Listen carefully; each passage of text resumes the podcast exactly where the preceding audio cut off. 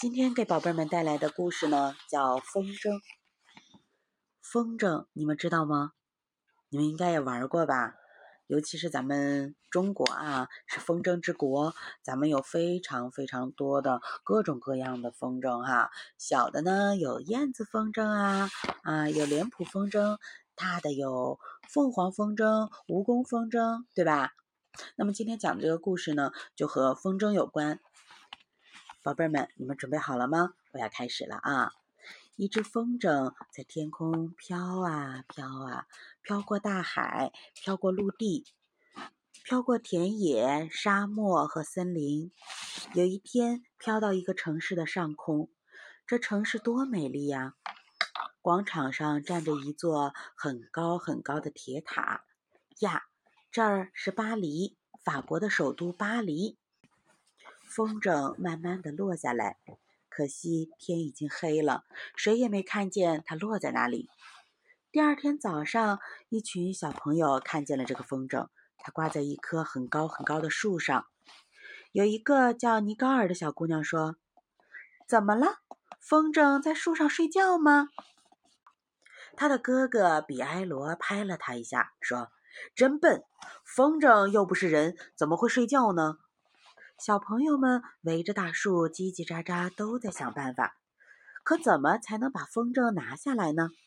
当然了，谁能拿下来，这个风筝就归谁了。比埃罗抱着一只小猫，对呀，小猫会爬树，让小猫去拿吧。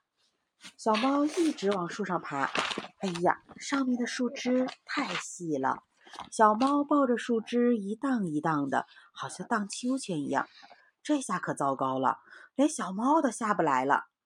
这一回，尼高尔拍了哥哥一下，说：“你才笨呢，不会打电话请消防员叔叔来吗？他们有很高很高的梯子啊。”于是，他们就真的打电话请消防员叔叔来帮忙了。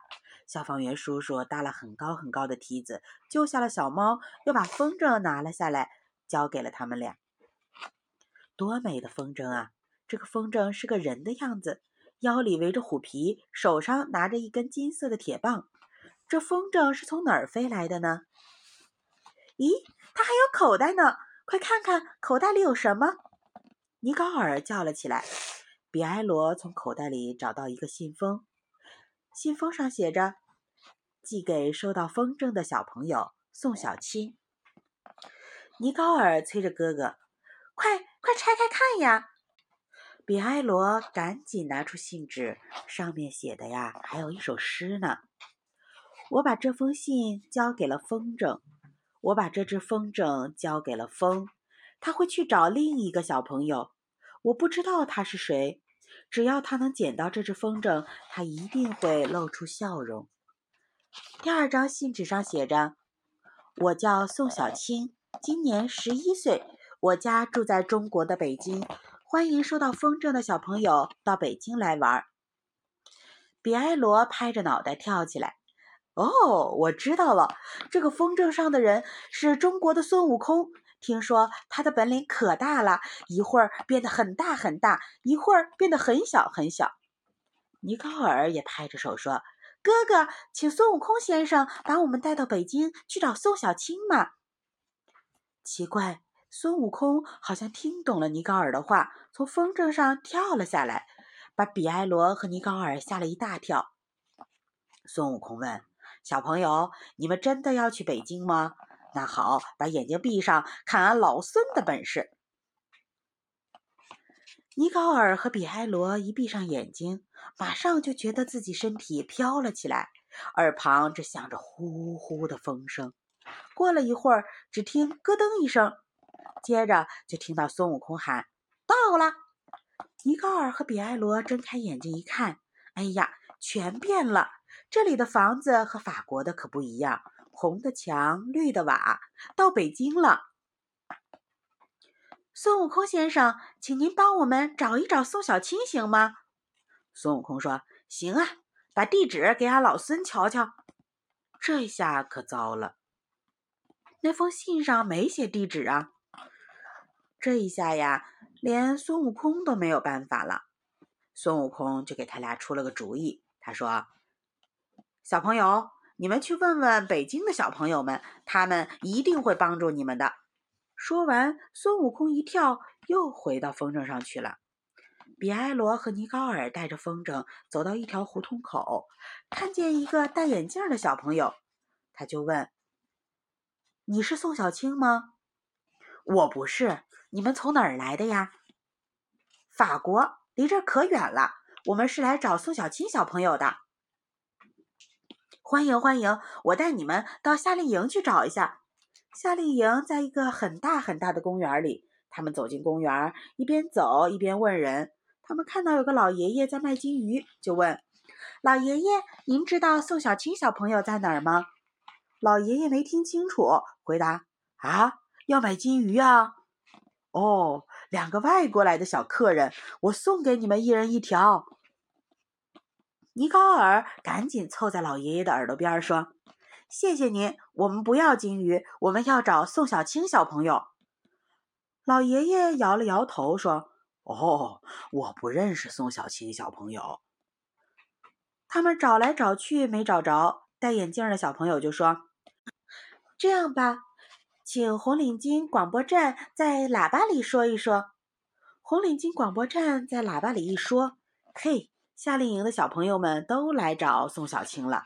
过了一会儿，一个小胖子跑来报告：“报告，找到了，宋小青找到了。”尼高尔和比埃罗真高兴，跟着小胖子跑到一座假山旁边，指着一个人说：“喏，就是他，他叫宋小青。”那个人说：“小胖子，谁找我呀？我叫宋小青啊。”可是尼高尔和比埃罗一看，傻了眼，那是个大人。中国人多，同名同姓的多着呢。夏令营的小朋友到处找。还是没找着，真是急死人了。又过了一会儿，公园里来了几个放风筝的小朋友，有金鱼风筝、蝴蝶风筝、蜈蚣风筝。尼高尔和比埃罗心想：这里面会有宋小青吗？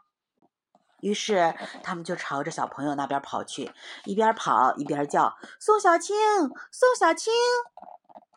咦，谁在叫我呀？一个小朋友回过头来，眼睛睁得大大的。他真的是宋小青，比埃罗赶紧拿起风筝，尼高尔赶紧拿出信，他们三个人高兴的紧紧的抱在一起。他们终于见面了。比埃罗说：“宋小青，咱们再把孙悟空风筝放到天上去，让它飘啊飘啊，飘到另外一个国家的小朋友那儿，行吗？”啊，那太好了，太好了！比埃罗赶紧写了一首诗，装在孙悟空的口袋里。我把风筝交给了风，它来自美丽的北京，它到过可爱的巴黎，现在它飞到你的怀抱，你让它再飞往哪儿？比埃罗和宋小青拉着线在公园的大道上奔跑，尼高尔紧紧地跟在后边。风筝越飞越高，比埃罗和宋小青一松手，风筝就飘到天空去了，越飘越远，变成了一个小黑点儿。风筝这一回会飘到哪儿去呢？谁知道啊？反正孙悟空又会带着外国的小朋友到北京来找宋小青的。小宝贝儿们，通过这个故事，我们知道了，原来呀，天涯四海皆兄弟啊，到处都有好朋友。可是啊，咱们中国人确实是太多了哈，蛮多重名的。嗯，我不知道小宝贝儿，你们有没有遇到和你们有重名的情况发生呢？豆豆妈妈就有啊。我记得我小的时候呀，呃，叫李丹的特别多啊，尤其是我们北方，我们黑龙江那儿。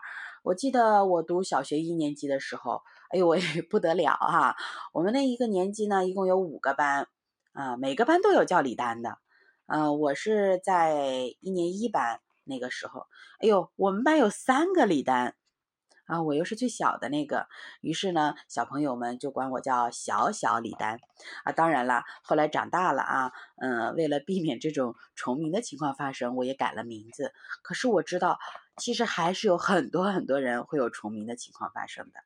嗯，那么，嗯，我为了避免我的孩子发生重名的情况，嗯，那么我就给他们找了一个，呃。非常稀有的姓氏的爸爸。啊，所以现在我两个孩子在咱们全中国应该是没有什么重名的机会吧？哦，不对，我们老大还是有的。